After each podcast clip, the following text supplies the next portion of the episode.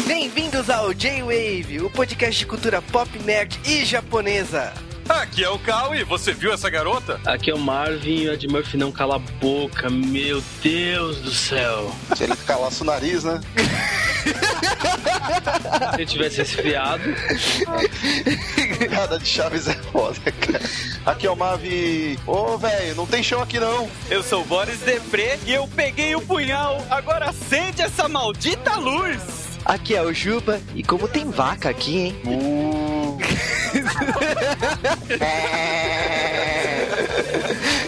Drogato. E sejam bem-vindos a mais um Dia de Sessão da Tarde. Cara, mais um clássico da sessão da tarde, o Rápido do Menino Dourado. Você lembra desse filme? Ou não? Tomara que não. Mas tem o Ed Murphy. Nossa, agora sim eu tô indo ver. Estamos aqui para falar de um clássico da Sessão da Tarde que passou provavelmente 900 vezes só na primeira semana de 1986 aqui, né? Esse filme, para falar disso, trouxemos aqui o Mavi, Tô dormindo. trouxemos também o Marvin A vida é uma merda. e pela primeira vez no J-Wave trouxemos também o Boris. Aê, e aquilo parece um bagulhão, hein? Eu sou o Boris Depré, aqui do, diretamente do AspiraCast. Vim aqui atrapalhar a gravação de vocês. Ou será? Mas depois dessa confusão, né, da sessão da tarde, vamos direto para os Correios.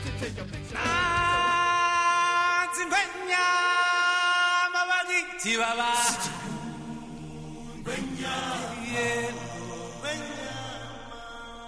Sejam bem-vindos aos Correios do J-Wave. Estamos em mais um relatório semanal. No relatório semanal. Eu tenho vergonha do Cal estar cantando isso. Bom, cara. Cara, depois de um podcast épico que foi o Rei Leão, estamos aqui de volta e temos notícias. Eh, Temos notícias matinais, né? Ou noturnas, sei lá. Rima, aí não rima. No Japão agora. Notícias em horário indeterminado. né? Temos várias notícias e já que falamos do outro lado do mundo, né? O Juba apareceu na TV coreana de novo. Ai, cara, tá, tá- olha, tá, tá ficando chato isso.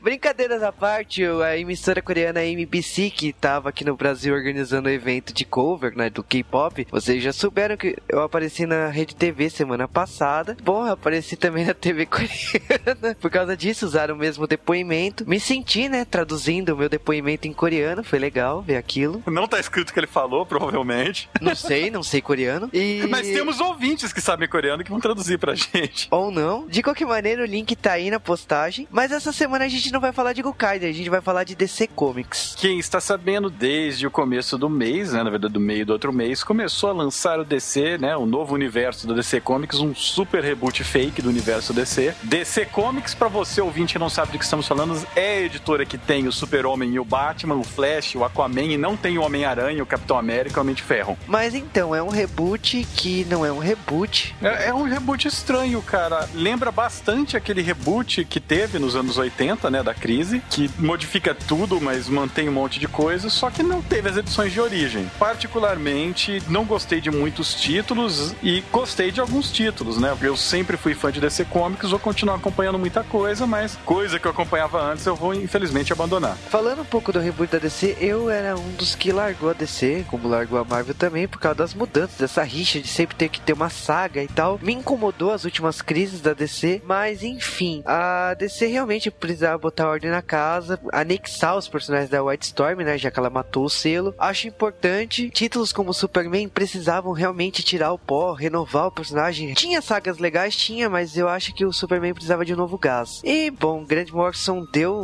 gás nele. Não é muito do jeito que eu gostaria, mas tá bom. Eu, eu aprovei, assim, eu gostei do que foi feito. O Batman tá estranho, não rolou o reboot que eu tava esperando. O Lanterna Verde tá estranho. Tá, ele fundiu várias lanternas em um só, não gostei. Tá estranho porque principalmente tá vários conceitos ali que eu achava que tinha que ser simplificado, mas não foi. Eu acho que o grande erro da DC foi lançar 52 revistas no mesmo mês. Acho que eles não simplificaram a mitologia o suficiente, eles quiseram deixar muita coisa ali que não precisava. Dos títulos que eu tô curioso pra ler, tá Mulher Maravilha, eu gostei muito do que foi apresentado, então eu quero ler Mulher Maravilha. Dos títulos que eu li, Batgirl, eu gostei pacas. Batgirl, eu sou bem suspeito pra falar, porque eu sou fã vidrado da Gail Simone, que escreve o Batgirl. E eu sou muito fã do personagem Batgirl. De, assim, todas as suas formações, até a Batcane, eu sou fã. Mas, sinceramente, eu esperava uma coisa diferente, porque a Gail Simone, ela escreveu uma Batgirl muito boa por 10 anos, né? Que, no caso, foi em Birds of Prey, que era Oráculo. E tava sendo escrito várias Batgirls boas, né? Foi a Cassandra Ken e a Stephanie Brown, que foram Batgirls muito boas, né? E jogou-se tudo isso fora, não sei o que vai acontecer nesse reboot da DC. Aliás, os fãs estão todos é, reclamando, né? Ela, ela teve que fazer um pronunciamento. Tudo que ela construiu ali não destruiu a mitologia, mas tá estranho. Não dá para falar o que vai ser desenvolvido aqui. Tem, tem Homem Animal, tem Liga da Justiça Internacional, tem a questão dos tempos, né? O Superman tá seis anos atrás na revista hum. dele, Liga da Justiça tá cinco anos atrás. Então o universo DC tá sendo reconstruído aí. Era uma coisa que precisava. Era uma coisa que precisava, mas eu concordo com você, ficou muito confuso. Eles perderam uma chance excelente de simplificar tudo, de unificar todos os conceitos, de fazer uma coisa atrativa para leitores novos. E para mim, nesse ponto, eles falharam. Falaram que as revistas que não pegarem vão ser canceladas e vão colocar outras no lugar. Não sei te dizer como que vai ser isso. Eu espero que a DC simplifique um pouco mais. Eu não acho que ela facilitou para os leitores que não acompanhavam a DC e vão acompanhar agora. Eu sou um leitor que acompanhava a maior parte dos títulos da DC, né? Eles fizeram muita, mudaram muita coisa sem explicar. A gente foi meio que pego. Quando como você começa a ler gibi, sabe que você é pego no meio da história e tem que tentar inventando o que aconteceu. Parece que rolou coisa para trás, mas não existiu coisa para trás. Eu acho que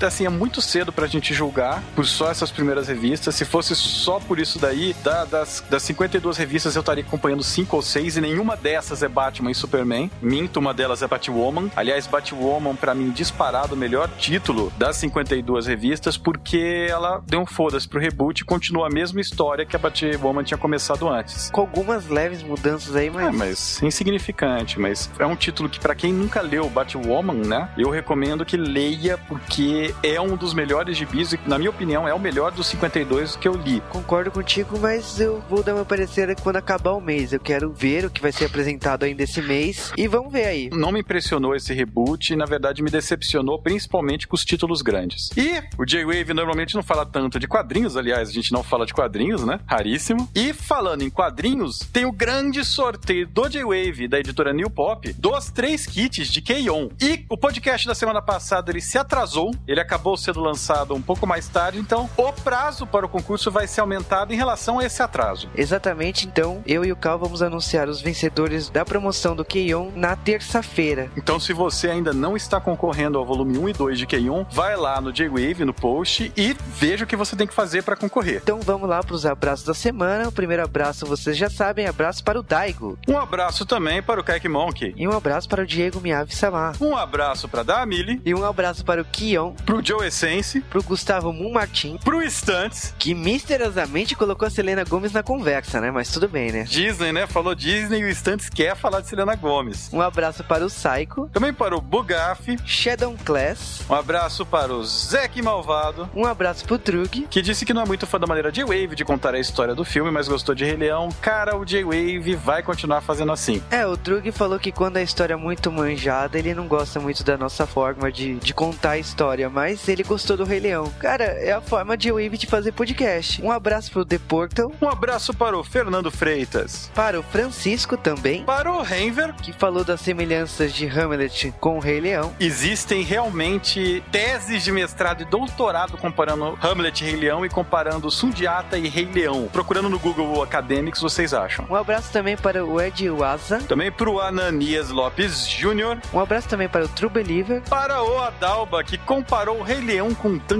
Thundercats. O pior Não. que ele... Não. tá. um abraço para a Saori. Que reconheceu o tema de Read or Die. Sim, que você tá doido pra fazer aqui no J-Wave. Por favor, manda um e-mail pedindo J-Wave de Read or Die. Um abraço também para o Arthur Antunes, que falou do legado de O Rei Leão, falou que os filmes da Disney não foram mais a mesma coisa no final dos anos 90 e falou também do hype do Rei Leão 2, né? Cara, eu também tava nesse hype, puta que pariu. pra Tatiana Que perdoa o Cal por não conseguir diferenciar Keion de Haruhi Suzumiya, mas ela fala... mas ela ela disse que a- o maior dilema seria distinguir os personagens de Shurata com Cavaleiro Zodíaco, eu concordo. Tenta distinguir qualquer personagem do Kurumada. Fato, hein? Um abraço também para o Almighty, que falou que o primeiro filme que ele foi no cinema foi Jurassic Park, seguido de O Rei Leão. Então ele tem um carinho especial por esses dois filmes. Ele se decepcionou com o Rei Leão 2, não é, você não está sozinho. E que ele jogou muito o Rei Leão de Super NES, eu também, cara. E ele é mais uma das pessoas da geração que tem pedrinhas no coração. Também um abraço para o Thiago Monteiro, que ficou de mimimi. E cara, um abraço especial aqui da galera do J-Wave para o Jurandir Filho, do Rapadura Cast. Ele ouviu o podcast do Rei Leão. Eu acho que o Rei Leão é um tema especial não só pra ele, como pra gente também. E fico feliz que ele ouviu e divulgou, né, o nosso podcast do Rei Leão. E agora os e-mails dessa semana. Primeiro do Rômulo Pereira de Araújo, que numa viagem de 15 horas de ônibus foi ouvindo J-Wave. Cara, ele falou que fez uma maratona de J-Waves, ele fez uma maratona de podcasts trashes nossos, né? E ele gostou do podcast de Adolf. Considera podcast trash, Adolf? Não, não é um podcast trash, mas eu vi da lambada Dragon Ball Evolution, Manequim, Garota Rosa Choque, Gremlins, sei lá. É, né? ele, é, ele foi no, no lixão, né? e a Taman também, né, cara? Então. Mas, ó, ele falou da Elvira. Ele falou que Elvira 2 passou no Brasil. Não passou. A gente tem a confirmação aí da dubladora. A dubladora adoraria ter feito a continuação, mas não passou aqui. Ele também falou do Takashi Miki. Eu gosto pra caramba do trabalho do Takashi Miki, por mais bizarro que eu acho que as pessoas que estão acostumadas com o cinema tradicional, tra- o cinema blockbuster, achem. Realmente ele é meio gore no cinema dele. Não, ele é trash, não é gore. Não, ele é trash com gore, ele é as duas coisas, cara. E ele sugeriu o Sukiyaki Western Jungle. Cara, eu gosto desse filme, o Tarantino faz uma participação nele. Não sei se vira tema no G-Wave. Também o Douglas Paiva mandou pra gente um e-mail 42 vezes seguidas, tentando mostrar-nos um vídeo, né? De um filme com o Gui Paul que eu queria fazer J-Wave, mas não vai sair, porque o Juba não gosta. Ó, ó a raiva, ó a raiva.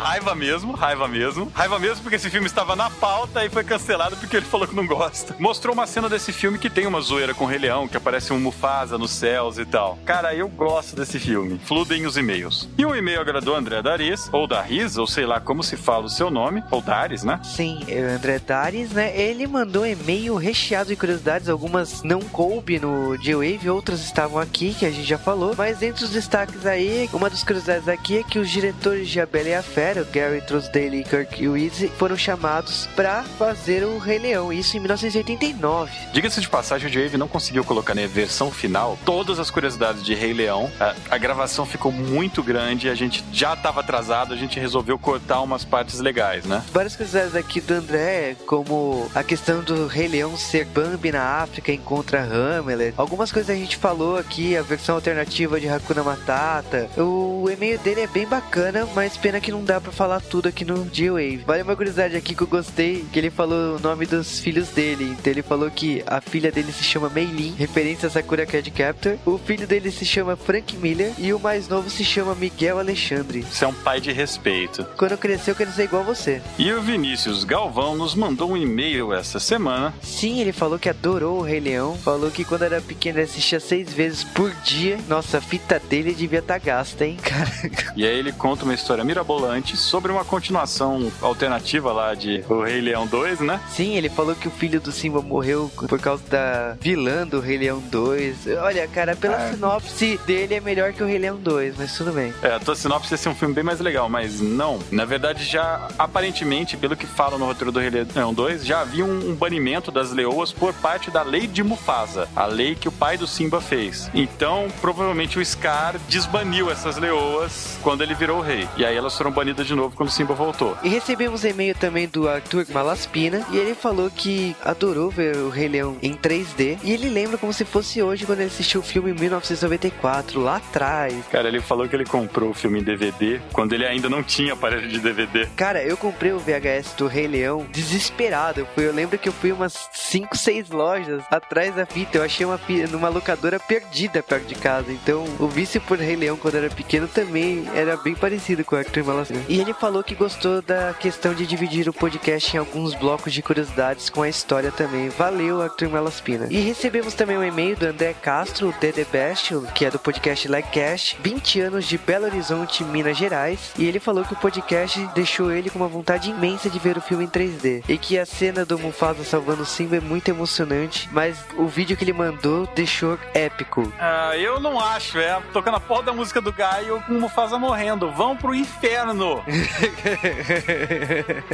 Esses foram nossos e-mails da semana. A gente recebe e-mails também cobrando alguns podcasts, então recebemos pedidos por Yu Yu Hakusho, por exemplo. E você já sabe que também para mandar e-mails por G-Wave é só mandar para gwavecast.gwave.com.br. Você deve comentar no nosso site www.gwave.com.br. Vai lá no post e comente e participe do nosso chat. É um chat, né? Todo mundo fica postando. Sim, exatamente, é tanto comentário. E, cara, se você quiser mandar tweets, é só mandar para arroba JWavecast. Presta atenção que é arroba JWavecast. É isso aí. Para assinar o nosso feed é feed.jwave.com.br. E se você tá lá na página do J-Wave, dá uma curtida no Facebook. Mil curtidas significa podcast de churato, então curte lá. Tem tanta coisa melhor para se fazer com mil curtidas e vai fazer logo isso. Não, não é um incentivo bom pros ouvintes. e agora vamos para um filme que é o ápice da carreira de Ed Murphy. Seja lá o que isso significar.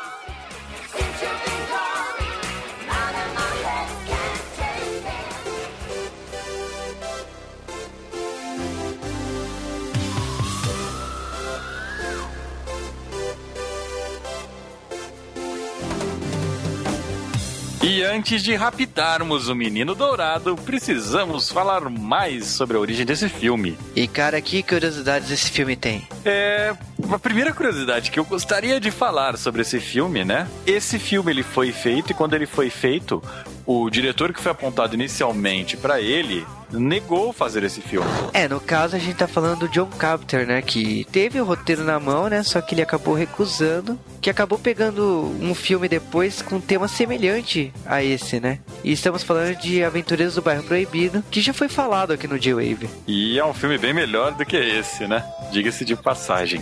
Bem melhor. O que você percebe que um diretor faz a diferença aí. Inclusive, o Aventureiros do Bairro Proibido ele foi feito justamente para competir, né? Para pegar a rabeira do, do sucesso do Rápido do Menino Dourado. Exatamente, porque o Aventureiros ele foi feito em tempo recorde para poder conseguir estrear antes do Rápido do Menino Dourado. E esse filme aí não teve só o diretor, que foi diferente, né?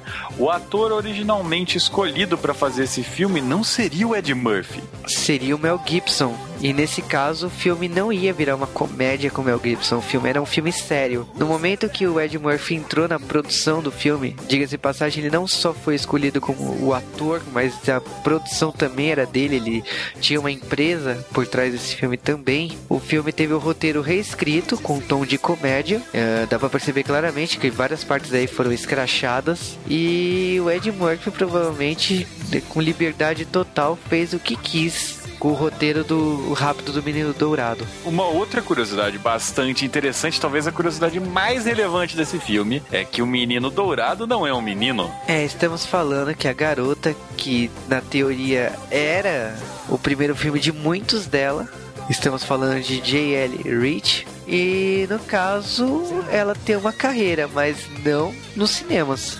É, a Jasmine, ela virou editora de, de coisas de revista, né? Ela trabalha muito com revista, mas nunca mais fez um filme. E achei legal porque quando fui procurar para descobrir o que, que aconteceu com ela, eu não achei lá a página da IMDB ou algo do tipo, né? Indicando o que aconteceu com ela. Eu achei uma página no LinkedIn, cara. Sim, falando da carreira dela como editora e na área de marketing, na revista de moda Vogue. Atualmente ela trabalha na revista Teen Vogue. Uma curiosidade aí é que o Alan Silvestre ele foi chamado para fazer a trilha sonora desse filme. Porém, o no final quem ficou com o cargo foi o John Barry. E o John Barry ele tem na sua carreira de compositor Dança com Lobos e Sharpling, que são filmes bem mais relevantes, com até Mel Gibson, né? Sim, a parte triste é que na trilha sonora que ele também assina está Howard the Duck. E estou que falando são sério. filme sem Mel Gibson. Bom, até hoje ele tá aí. Os últimos filmes dele foram Madagascar e Madagascar 2. Pra você ver, né, cara? Uma vez trabalhando com um pato.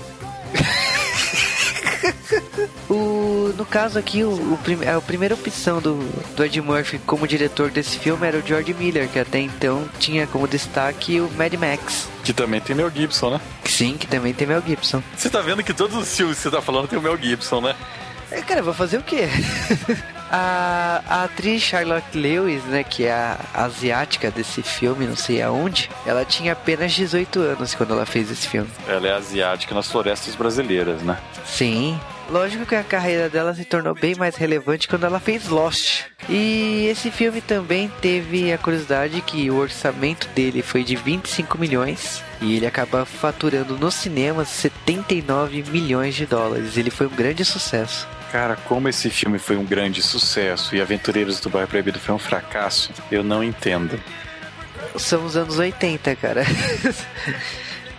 Pra falar a verdade, o Rapto do Menino Dourado é, foi lançado no final do ano, enquanto Aventureiros foi lançado seis meses antes, no mês de julho. Então, isso, isso quer ser lançado antes, né? primeiro que o Aventureiros foi feito corrido para lançar seis meses antes. E todo mundo sabe que a bilheteria forte, principalmente americana, é no final do ano. Então tá explicado por que, que o Rapto do Menino Dourado Não, não, não. Os Aventureiros do Bairro Proibido, ele só foi se pagar quando entrou a época da venda de VHS e DVD. Ele não se pagou no cinema, ele foi um fracasso. Esse filme se pagou várias vezes. Sim, ainda bem que não teve continuação, né? Puta, agora eu parei pra pensar. Normalmente filme dessa época, eles tinham uma continuação na forma de desenho animado, né? De sábado de manhã nos Estados Unidos. Teve algum desenho com Ed Murphy, cara?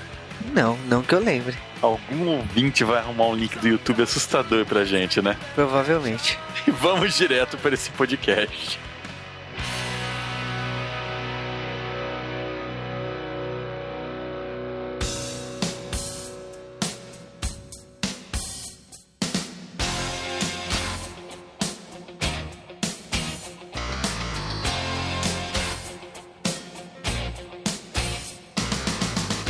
E em 12 de dezembro de 1986, o mundo via a estreia de um clássico, ou não, de Ed Murphy, O Rápido do Menino Dourado, ou The Golden Child, que eu achei que era The Golden Boy e aí assisti uma ópera de meia hora do Queen. Pô, Golden Boy é um anime, cara. Eu também tava pensando no anime, Amigo mas também. Tem uma música do Queen com esse nome. Não sei, mas, pô, tem anime também, né? bem pervertido, Chega, porque chega- chega de falar de coisas melhores do que o Rápido do Menino Dourado e vamos falar. Mas enfim, estamos aqui reunidos para falar do Rápido do Menino Dourado. E esse filme começa no Tibete com uma das melhores entradas, vamos dizer assim. Nossa, cara, que ia dar merda. Nossa, velho. Só faltou os caras tocar campainha lá. o Menino Dourado tá lá e de repente um monte de brutamontes usando armas asiáticas, vamos dizer assim, armas que eu não sei o nome, entram lá no templo e sequestram o Menino Dourado. Velho, mas o menino dourado, bicho, era um Jedi. Porque o cara faz um monte de. Fazia um monte de teste com o moleque. Fez o passarinho lá, viver de Não, novo. não, Os, os monstros estão lá de sacanagem, né? Pra escrutar com o moleque. Com certeza.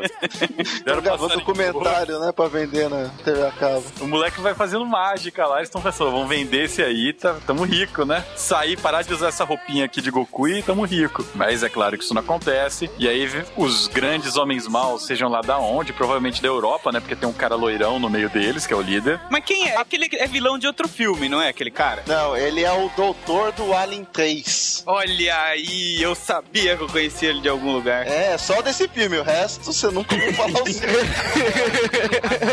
O melhor dessa cena, quando vocês vão assistindo, os caras estão batendo nos monges e tal, matando a galera. Tem uma cena que tem um monte de monge caído, tem um monge que ele levanta, olha e deita de novo.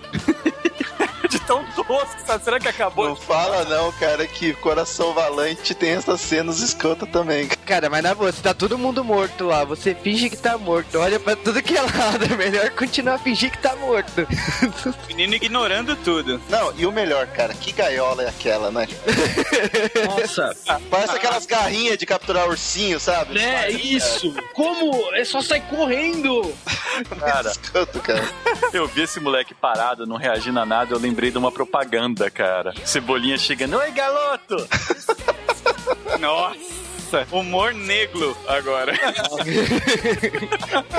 Calma, ele é autista. Não, cara, mas essa propaganda é uma ofensa, cara, ao bom gosto, cara. Mas, cara, a história começa de verdade depois que o menino foi raptado, o que faz jus ao título desse filme. E a história vai pra Los Angeles. Porque toda história americana tem que ir pra alguma cidade americana, logicamente. Não, se você tiver dúvida que é Los Angeles, tem uma montagem de meia hora falando que é Los Angeles. Pô, tá escrito Hollywood, cara. Tem a estátua da liberdade, tem um, alguém carregando uma estátua da liberdade num, num carro, tem milhões de, de bandeiras dos Estados Unidos. É só pra você, ter, você não ter muita dúvida, não é? Estados Unidos. Mas vocês repararam um molequinho que passa uma hora que ele tem o cabelo assim espetado? Ele tem três pontas o cabelo do cara. Parece Mas ser ele, um ele- ele- unicórnio ele é a reencarnação, cara. Ele é a reencarnação daquele papagaio que o moleque.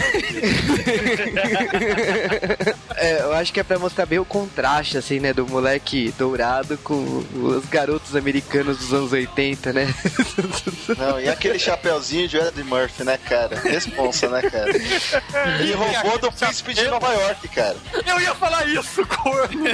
Ele roubou do cara lá, velho. Eu, eu acho que o Ed Murphy ele tinha esse chapéu de estimação e queria que aparecesse em todos os filmes. É, no Príncipe de Nova York ele tingiu de laranja, sabe? Eu vou dizer que a cena aí que é pra apresentar o Ed Murphy, né, que aí é o Gerald, é uma cena bizarra, por causa é um programa de entrevistas que não tem nada, não tem nada pra se chamar a atenção ali, um monte de pessoa irrelevante, Porra, o cara.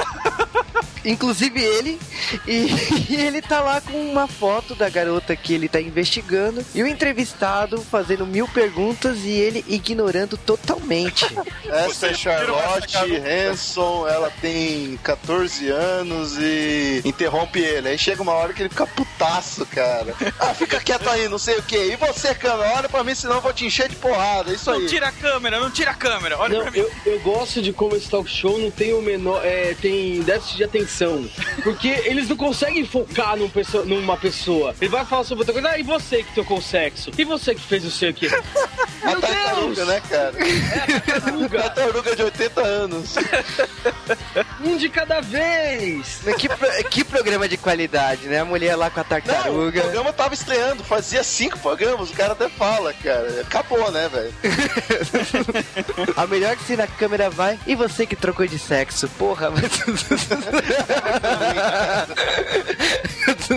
o Ed Murphy é um detetive, um policial aí que ele tá investigando o sumiço, né, de uma garota. E por causa da aparição dele na televisão fazendo aquele estardalhaço, ele acaba sendo procurado. Bom, ele é especialista em procurar crianças desaparecidas, né? Ele é um private investigator. Vão dizer que na investigação ele acabou se dando mal, né? Por causa que acaba encontrando o cadáver da garota. né? É, mas a gente descobre que tem uma garota, né? Que diz a lenda que ela é asiática, mas é- ela é asiática igual a menina do lambada é índia, né? Eu me impressiono como os filmes dos anos 80 eles pesquisam a nacionalidade e escolhe a atriz que bate com a nacionalidade daquele papel.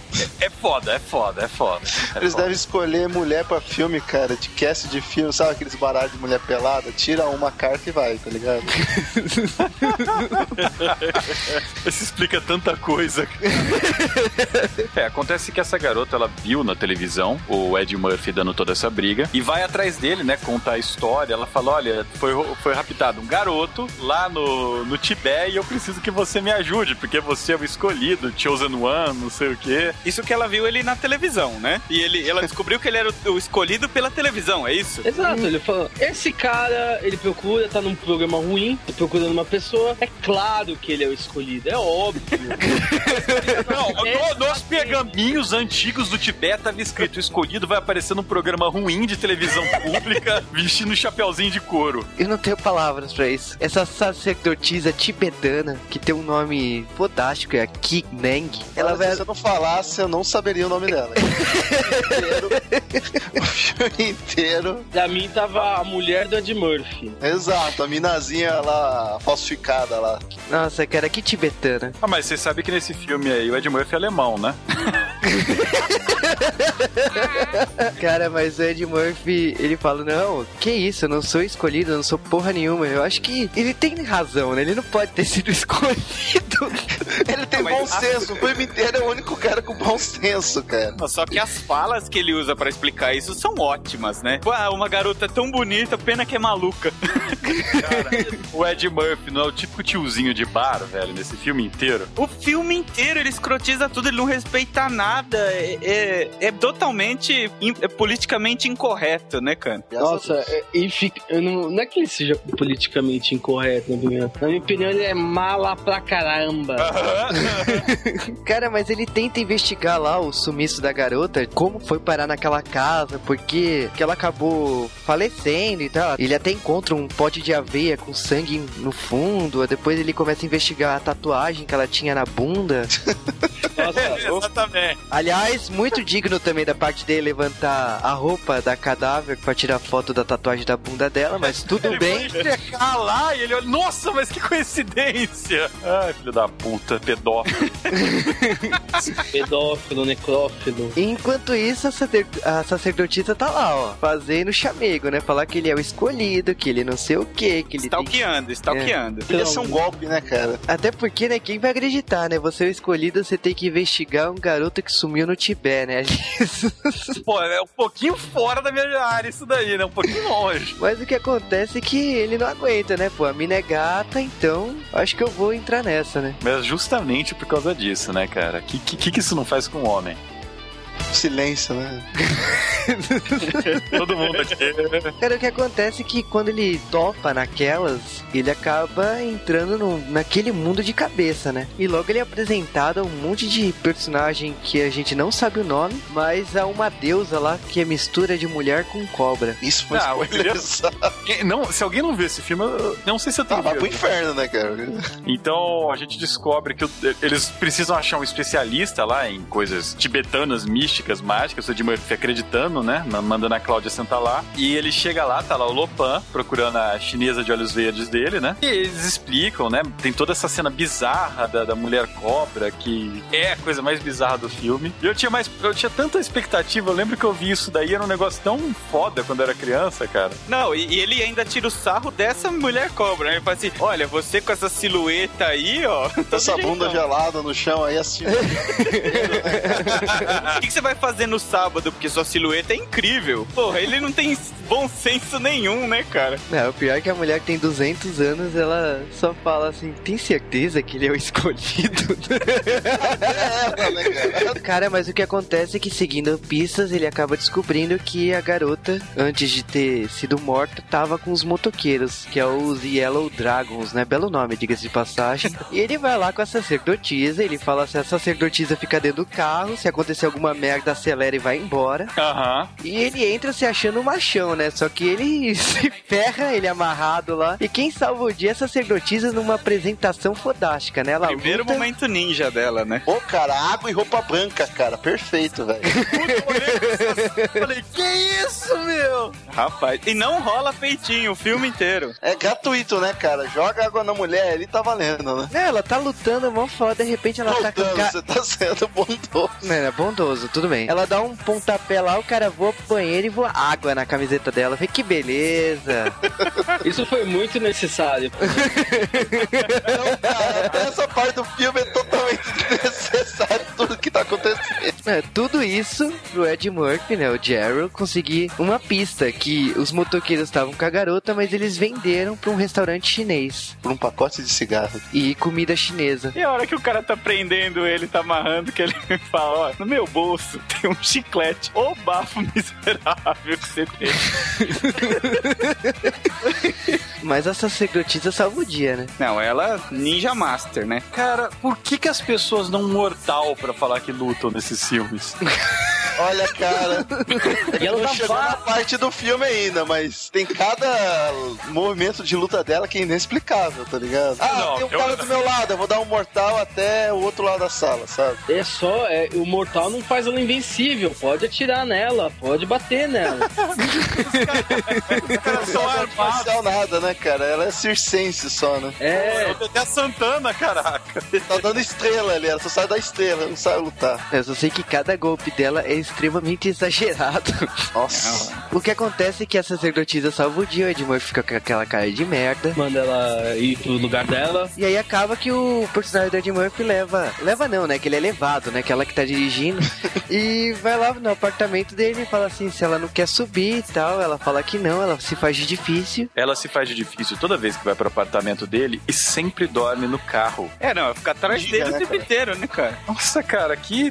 Sei lá, velho, que tiver é esse, mulher? Que que E te o der? carro, é, o carro não é dela, o carro é dele. É o carro que ele sai no começo do filme. Então, que Ah, bom, pegou né? pra ela, né, cara? Que roteiro, né? Roteiro. Ela tava interessada no carro dele, cara. Olha que merda. Como toda mulher, né? É, puta, eu ia ficar quieta, não ia fazer essa. Nesse meio tempo, a gente tem umas cenas lá com o garoto dourado, né? O menino dourado, com uns efeitos especiais stop motion que. que sei lá, cara. e um merchan da Pepsi inacreditável.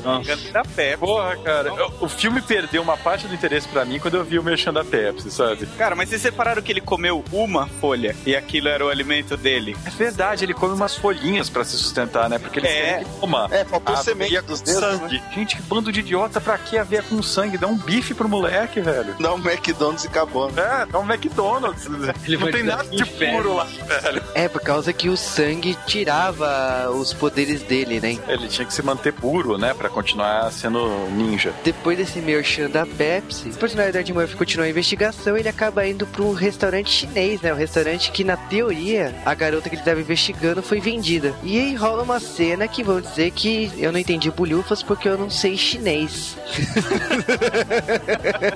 Não, e lá eles fizeram a linguagem universal, né? O cara chega, grita um monte de coisa e quer que todo mundo entenda o que, que ele tá falando, né? Pô, é justo. Eu sou um cidadão americano. Eu só sei que a língua universal funcionou, porque ele toma uma porrada nesse.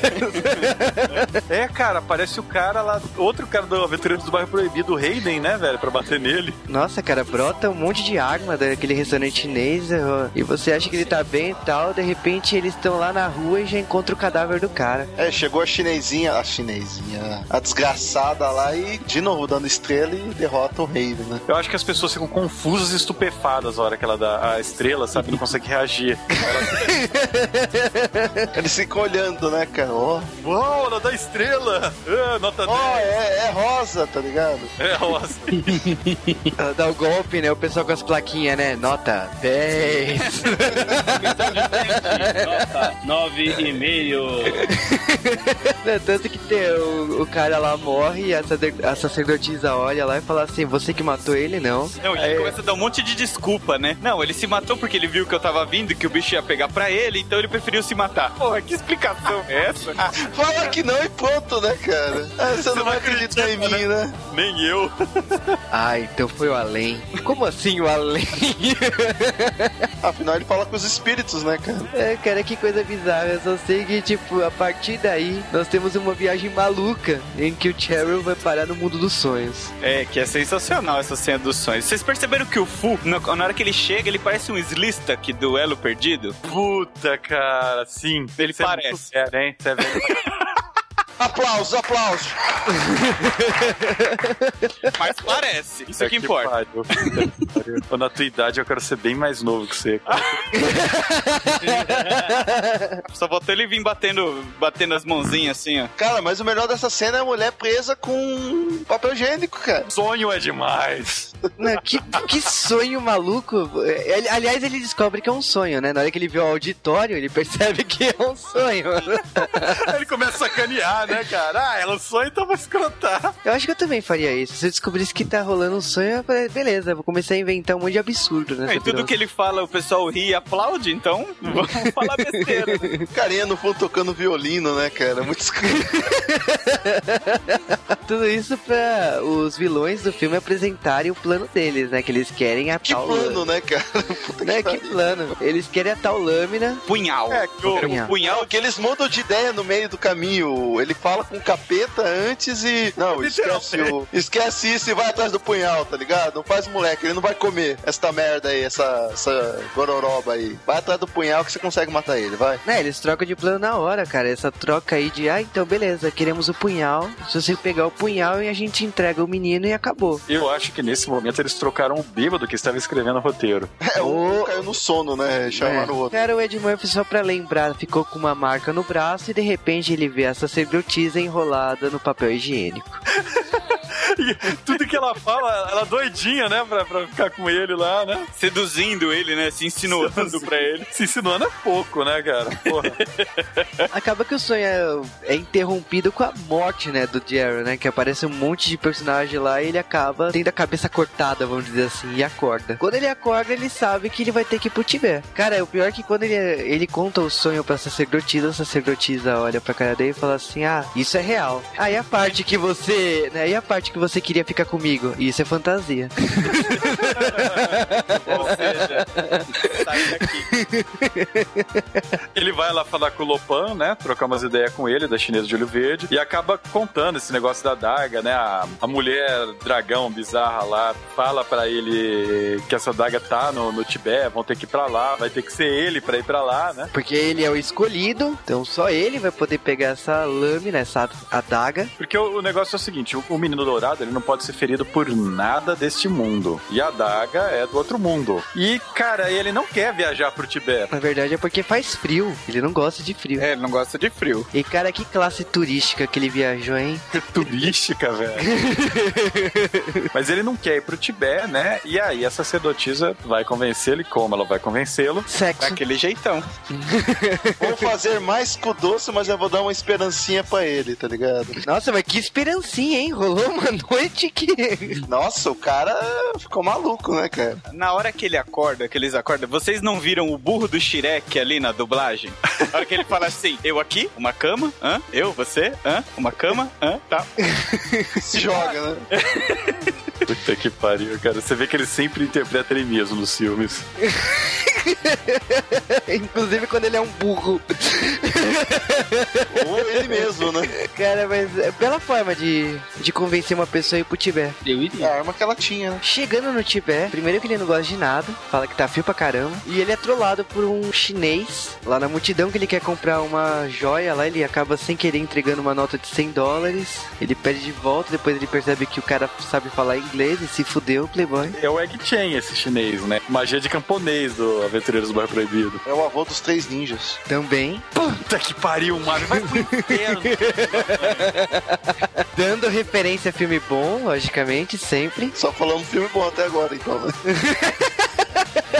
Ao menos melhor Quando que que o. J-Wave fez um Sessão da Tarde de filme ruim, cara? Quando? Ai, cara. Ah, teve aquela vez que falou de lambada. Nossa. Obrigado, Marvin. Obrigado.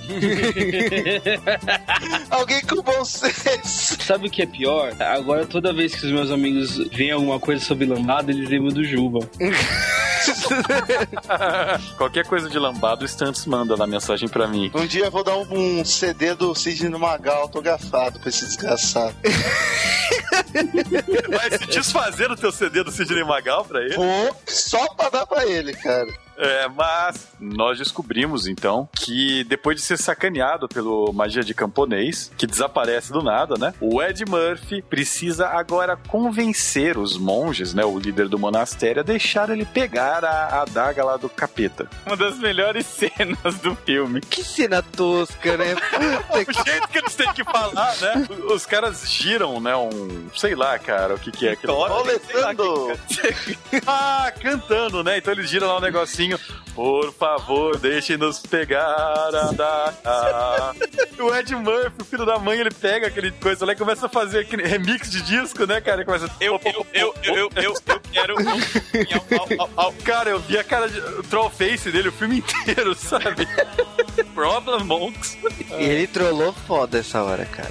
A questão é que o monge lá do templo acaba gostando dele. Eu acho que foi pela nota de 100 dólares, mas ele fala que ele é digno e que ele vai enfrentar o teste pra conseguir a porra da adaga. É o melhor teste da história dos testes toscos do cinema, cara. E eu lembro disso na sessão da tarde. Pra mim, esse era o ápice do filme, era a melhor cena do filme, né? É, se você já imaginou jogar Legend of Zelda com Ed Murphy, Murphy, agora é, é a hora. É o que eu sempre sonhei na minha vida, era jogar Legend of Zelda com Ed Murphy, com um personagem que não cala a boca. Mas vamos imagina ele e a nave junto, cara. Né? Putz. Pra mim, essa cena lembrou Olimpíada do Faustão, cara, na hora. A ponte do rio que cai. Eu olhei e falei, puta que merda. A próxima ele vai tentar quebrar uma parede. A porta da sacanagem, né, cara? Detalhe que aquele copo que ele está carregando não podia cair uma gota de água. É, o, o chinês, filho da puta, dá um copo de água pra ele e diz que ele não pode deixar cair uma gota. Cara, você assiste o filme, você vai olhando, tipo, tem uns 8 litros aquele copo, do tanto de água que cai no meio. Alguns usam essa técnica pra tirar carteira de motorista, né, cara? Verdade, cara. Só que com café. Que também já foi falado aqui no J-Wave. Tá vendo? Mesmo ideia de É melhor merda, que né, isso, né, cara? cara? É, e o pior é que nessa cena ele tinha um monte de regra, ele começa a fazer merda assim, começa, e ele tem que quebrar a regra pra sobreviver, né? Porque a ponte do rio cai cai. Literalmente. E aí começa a xingar, ô seu chinês filho da puta, né? Alguém já sobreviveu a esse teste? Não, ninguém! Eu sair daqui, eu vou te matar, seu é desgastado. Pior é que esse cara, ele sempre tem a voz do Garcia Neto, né? Sempre é, velho, o velho, o velho oriental. E aí, cara, é, ele fala que os- ele tem que saber quando quebrar as regras, né? Então, filho da puta do chinês, fala que tem regra pra quebrar. E aí o Ed Murphy, ele consegue escapar daquilo, né? Vem uma cena foda, ele fala, ah, isso aqui tem fundo, isso aqui não é sem fundo, não. Ah, velho, esse chão não tem fundo, não! Ele joga moedinha, a moedinha cai sem parar. Ele, ah, não tem fundo, fudeu. Pior é que dava pra ele ir correndo, sabe? Porque as, as toras estavam uma do lado da outra, no mesmo nível quase, sabe? Mas aí ele chega, né, no fim dessa cena, né? Ele chega meio que num fornão onde está lá a adaga e ele com o copo d'água na mão tem que decidir o que fazer. Vou jogar esse pra Joga o copo d'água, cara, eu imaginei isso. né? Eu também tava imaginando. Joga o copo d'água, joga o copo d'água. Eu achava que era pra jogar o copo d'água, mas Todo não. mundo com bom senso achava. Não, mas se, era, se ele podia ter bebido a água, por que, que ele não bebeu antes de começar? Ah, porque ele ia suar, né?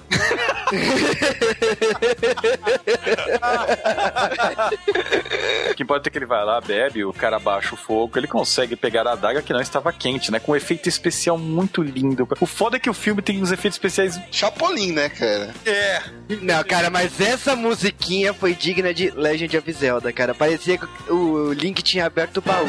Só faltou levantar a daga pula pra cima, né? É. Detalhe que ele não precisou sofrer tudo aquilo pra ir embora, né? Já pula a cena, ele já tá com o punhal, ele já tá querendo voltar pra casa. É, não, e o pior, ele fala que tá querendo catar a minazinha pro velho, e o velho, não, você tem que se manter puro até vocês ficarem juntos. Aí, pô, que merda é essa, né, cara? Aí você descobre dois minutos depois que ele é o pai da menina, cara. Agora, gente, vamos, vamos, vamos de novo fazer a média. O que que deve ser a mãe dessa menina pra ter dado aquilo, cara? É a mulher dragão lá. O- não, o chinês, velho. O chinês, ele é tipo o slot do. do Goonies. Do Goonies. Sabe? É, é o slot chinês, sabe? Um olho maior que o outro, o bicho é mó tortão e tal. E voz detonado. A mina é muito gata, cara. E não é asiática. Não é gata, então. A mãe dessa menina é europeia e é a menina mais bonita do mundo, cara. Ou ela tem os olhos, um olho maior que o outro e o oposto ao dele, pra ficar normal na média, sabe? Eu só sei que a mina também fala que gosta dele e tal, né? Fala pro pai dela. Aí Só tem que aquela nunca... apagação de pau pro americano, né? Assim, ele também gosta do americano. Ele faltou só tocar o hino americano nesse momento, sabe? Apareceu uma águia no fundo. Filme de bosta. Aí, vamos lá. Tá chegando no fim, tá chegando no fim. Cara, e aí eles estão no avião, na volta, e o filho da puta, ele me usa um estetoscópio pra ligar no Walkman dele, né? Não, cara, avião daquela época era estetoscópio. Puta, não, é um estetoscópio aquilo lá, não importa o que você ouvidão aquilo lá, né? É um Mas é normal isso, é normal. do inferno. Ah, é- Cara, pra você ver, ainda bem que acabou isso, cara, porque aquilo lá, é, qualquer coisa que acontece, você perfura o tímpano do ser humano. cara, eles voltam, né, e tá lá o nosso vilão, o capeta, doutor do Aliens, né, e cara, ele tá com a polícia pra prender o Ed Murphy por ter roubado algum artefato dele e o Ed Murphy vai dar uma de crente, cara, pra enganar os caras. É muito foda aquilo lá, cara, que tosquice. Que argumento besta, né? Mas funcionou no filme. Irmãos, ele me perdoou! É só foi quem? E, e o pior é que você vê, a dublagem ela é muito muito parecida em todos os filmes dele, né? Então você vê a mesma cena dele no Tira da Pesada, tem esses, esses, essa cena de louco dele, tem tudo, tudo quanto é filme dele. Como eu disse, ele interpreta ele mesmo em todos os filmes. o ator entende isso, né? Sim, lógico. Mas enquanto eles estão lá nos Estados Unidos, né? A mulher, ela quer provar pro Ed Murphy que serviu aquela viagem do Tibete pra alguma coisa e vai de novo, né? Agora eu vou liberar, né? Ele. É. Deixa eu te mostrar uma posição chamada tibetana aqui. cara. Ele falando que é, né, cara? Vou levar ela pra um lugar bem, bem relax, né, cara? Leva ela pra uma chácara lá em Atibaia, né, velho? e eles percebem que, ele, que os vilões, né? Alguém tá invadindo a casa e eles resolvem sair, né? E eu acho ótimo, porque os vilões eles só devem ter jogado uma pedrinha e esperaram na saída dos fundos fundos. Sabia que os heróis iam para lá, sabe? Achando que estavam fugindo. E o Ed Murphy se joga na árvore, vai caindo de uma maneira patética, três andares lá. A menina dá um salto mortal e cai no chão, né? Normal, Sim. de boa. Eu sei com que fui, então tô de boa. e ela, e ela é mó tigre dragão, né, cara? Ela vai dando um mortal seis metros para cair numa árvore, não sei o quê. E os chineses lá do mal, que nenhum deles é chinês, vão lá atacar o Ed Murphy e ela. E o Ed Murphy toma uma surra e ela dá uma surra nos caras. Até Aí vem a, a cena mais incompreensível vilão, né? do mundo, cara. O vilão, ele aponta uma besta pro, pro, pro Ed Murphy pra atirar nele. A menina tá do lado dele. É só dar uma bica, tá ligado? E ela pega, dá um. começa a dar um monte de estrela na direção do Ed Murphy, cara. Daiane dos Santos, o bagulho ali. É, cara. cara, tá tocando brasileirinho no fundo, velho. Porra, cara, que merda é essa? Parabéns, não, Se é pra fazer isso, eu podia ir andando, mas não tinha que dar flips e flips e flips. Meu Deus. E numa conta de tênis, cara, é inacreditável, velho. Puta que pariu, velho. Claro, ela toma o tiro de besta nas costas. O vilão, ele olha, já matei ela, estamos em maioria numérica, ele tá com a daga, já sei, vou embora. Não, pior é isso, ele não tá com a daga. A daga continua com o Ed Murphy. É, cara, ele não que eu tô falando? O Ed Murphy tá com a daga, a menina tá morrendo, eu tô em maioria numérica, vou embora, tá chato, assim não vale. Ai, cara, que vilão de merda. Cara, tudo isso para criar aquele plot sobre a sacerdotisa. Ah, é. ela, ela morre. Ela morre mesmo, de matada. e aí o Ed Murphy vai lá falar com o Lopan, tá ligado? O Lopan fala que, que não tem jeito. E fala: ó, vocês vão ter que resgatar o moleque e pronto, né? Você vai ter que levar essa daga lá e trocar pelo moleque. É, mas tem aquela questão, né? Se você conseguir trazer a garota até o sol. A gente for... dá uma ficha de continue pra menina aqui e ressuscita ela. É lógico que o personagem do Ed Murphy todo sério, né? O Gerald vai lá atrás porque ele precisa da garota amada. É, mas nesse momento ele também revela que a feiticeira do mal lá é uma mulher cobra, uma naga, né? Ah, ele chuta o balde, né? Ele, ele acaba tirando o negócio lá e revela que a mina é uma cobra. Por algum momento eu lembro que no filme original eu, eu fantasiei que ia dar uma briga ali, tá ligado? Mas não, cara, uma cena tão de merda.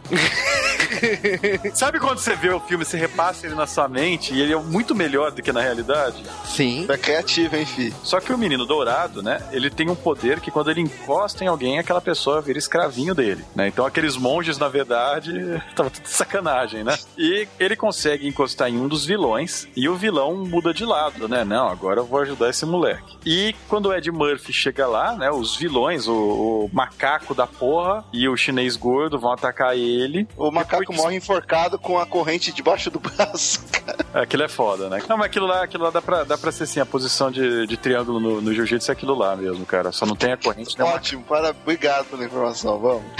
Mas...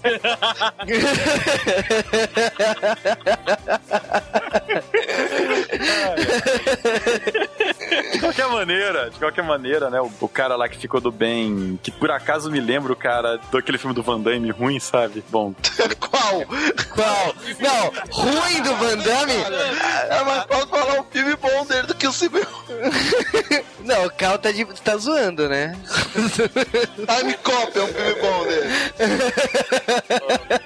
Mas aí, tipo, esse cara vai lá, mata um dos chineses e fala para ele onde está o, o chefão. Eles libertam lá o menino dourado, só que tem que matar o satanás. E aí o satanás ele perde a boa. Eu não consigo descrever com palavras o que ele vira, então vou descrever com onomatopeia. vira um gárgula, não é? Isso. Ele vira um stop motion horrível, é isso que ele vira. Ele vira um action figure se movendo, cara. Ah, vocês estão sendo cruéis, pô. Não, mas aqui, aquilo não é um CG, cara. Aquilo é qualquer coisa. É cruel pra especial pros olhos, cara. Cruel foi esse filme sair, sabe? Ter lucrado 50 milhões, isso é ofensivo, cara. Cara, eu só sei que nessa cena final tá o Ed Murphy com o menino dourado correndo atrás da porra do bicho, né? Que o bicho aparece, o bicho de repente começa a trollar, né? Eles entram numa construção e Cara, nada a ver, cara. Puta que pariu. Começa a cair coisa em cima do bicho, porque o bicho é idiota, não sabia atacar, né?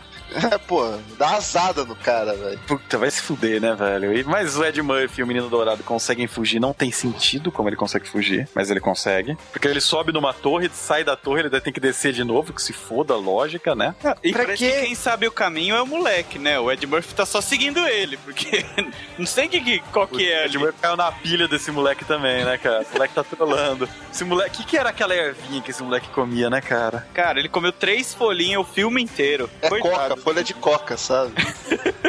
Mas de longe, o moleque é o que tem mais noção no filme inteiro. Que não significa merda alguma.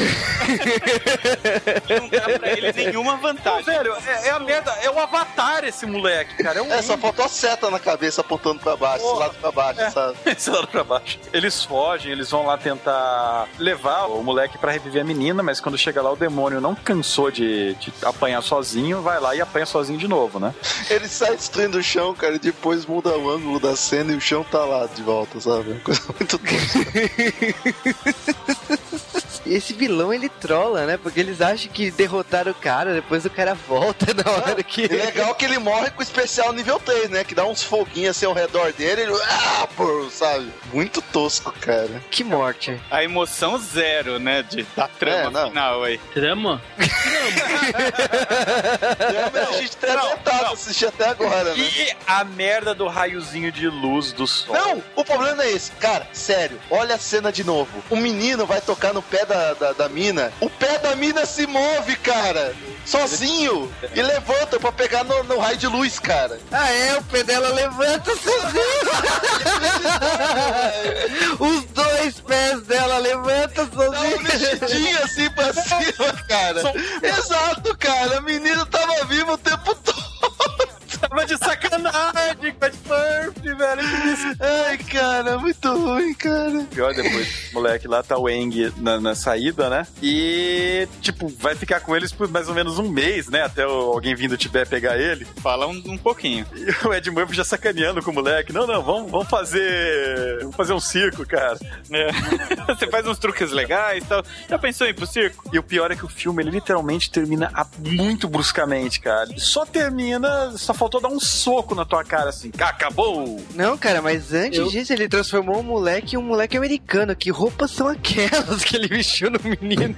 Alguém me explica de novo porque o escolhido foi morar com o Ed Murphy como, tipo, quase filho dele. O pior é, é esse molequinho aí, cara. Se vocês é, verem os créditos do filme, a entrada do filme, né? O nome dele é, é JL Riate, né? E tá escrito, né? Introduzindo JL Riate a- como menino dourado. Isso em várias horas do filme. Eu quero que vocês abram a página da IMDB de JL Riate e procurem Manda o link, filmes que ele fez. Eu só tenho esse. Exato. o filme é pra introduzir um ator mirim novo, cara. Olha a merda. É pra introduzir no hall dos fracassados, né, cara? Que merda, cara.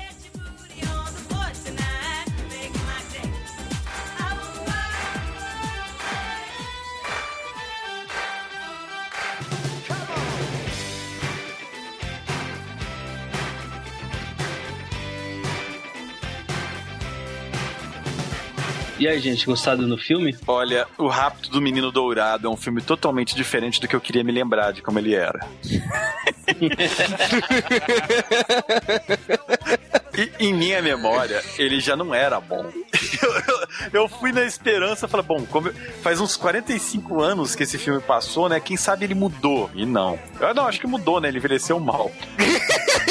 E, assim, eu não acredito que essa bosta afogou o Aventureiros do Bairro Proibido, que era um filme que eu lembrava que era bom e continua bom. Eu não acredito, cara. Ele tem o mesmo elenco fazendo papéis iguais, sabe? Mas que bosta. Mas se você é jovem ainda e nunca viu esse filme na sessão da tarde, porque ele é totalmente politicamente incorreto, né? Como só Ed Murphy consegue ser, eu recomendo que você escute a próxima pessoa falando a opinião. Puta que pariu. Esse filme, esse filme é muito ruim. Ele, Murphy, pra início de conversa, é, eu sei que é reclamação que não deveria ser feita porque é, é o que sempre acontece. Mas o Ed Murphy não cala a boca. Meu Deus! Você não é. Eu sei que você não é escolhido. Pelo amor de Deus, vai fazer o que estão pedindo. Faz o filme andar. Tem uma hora que o, o Ed Murphy tem que passar a daga pra passar da segurança pra poder entrar no aeroporto. Meu Deus, eu já entendi que você é o policial, que você tá fingindo ser policial. Pelo amor de Deus, pega a daga e vai pro avião. Não enche o saco. E os personagens, meu Deus do céu. A, a, a vilã genérica, a mocinha genérica, o- os rapto, os caras que fazem o, o- que raptam e assassinam a menina, tudo é tão, eu não sei, é, eu não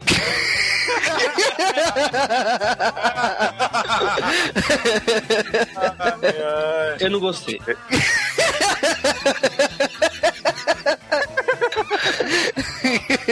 Cara, que merda, cara. Muito. É, cara, o filme é uma merda, cara. O que, que eu vou falar, velho? Tem que falar, cara. Puta que pariu, velho. Sei lá, ver o filme do Pelé era melhor, cara. Não, cara, o filme do Pelé é bem pior que esse aí. Não, cara, pe- nossa senhora, cara. Nossa. Não, eu não vou falar, cara. Tá de sacanagem. Eu não vou. Puta merda, cara. Ó, próximo. Bom, eu preferia continuar com a imagem que eu tinha do filme quando eu assisti ele quando era lançamento, porque é, é duro de assistir. É legal ver o, o politicamente incorreto do Ed Murphy inter- interpretando ele mesmo, mas é há 20 anos atrás, hoje já não tá rolando mais, não. Desculpa a gente ter feito você assistir isso, cara. É, é que sempre que entra alguém novo no podcast, a gente tem que sacanear com algum filme ruim. É, é, é, é trote isso aí, né? É. Pô, Cara, o Rapto do Menino Dourado eu não lembrava que era tão ruim assim. eu vou te dizer que Aventureiros do Bairro Proibido é um filme bom. Eu fiquei cismado, que eu falei assim, nossa, o Rapto do Menino Dourado uma hora vai ter que sair no D-Wave, já que teve essa briga, essa rixa. E o Rapto do Menino Aliás, Dourado... você, você, quando fizemos o, o Aventureiros do Bairro Proibido, você preferia ter feito esse. Olha, olha, intriga. Eu só sei que eu me arrependi profundamente. pede desculpa, pede desculpa. Pede pra sair! Se eu sair, cara, J-Wave não vai mais sair. Não faz isso, não, cara. Eu só sei de uma coisa, Rápido do Menino Dourado, tem o Ed Murphy, é um filme de aventura e tal, mas não justifica.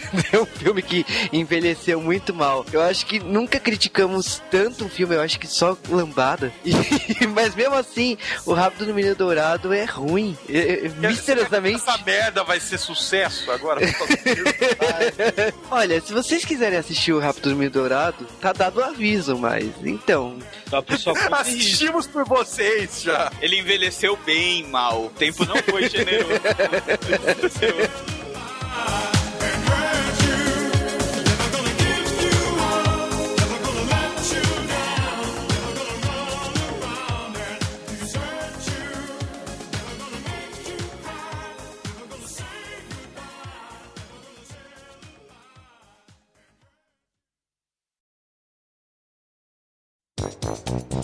Eu lembro que quando eu viajava, tinha, é, quando eu viajava, porque eu moro em Manaus, né? Aí eu viajava e tinha esses, esses fones de ouvido. E eu guardava esses fones de ouvido de recordação. Tu encontrou a menina do Lambada lá, velho? Filme, cara. Eu vi as gravações lá. Ai, eu vou falar que o fato do Marvin ter morado em Manaus é mais interessante que esse filme, cara. Continue a história.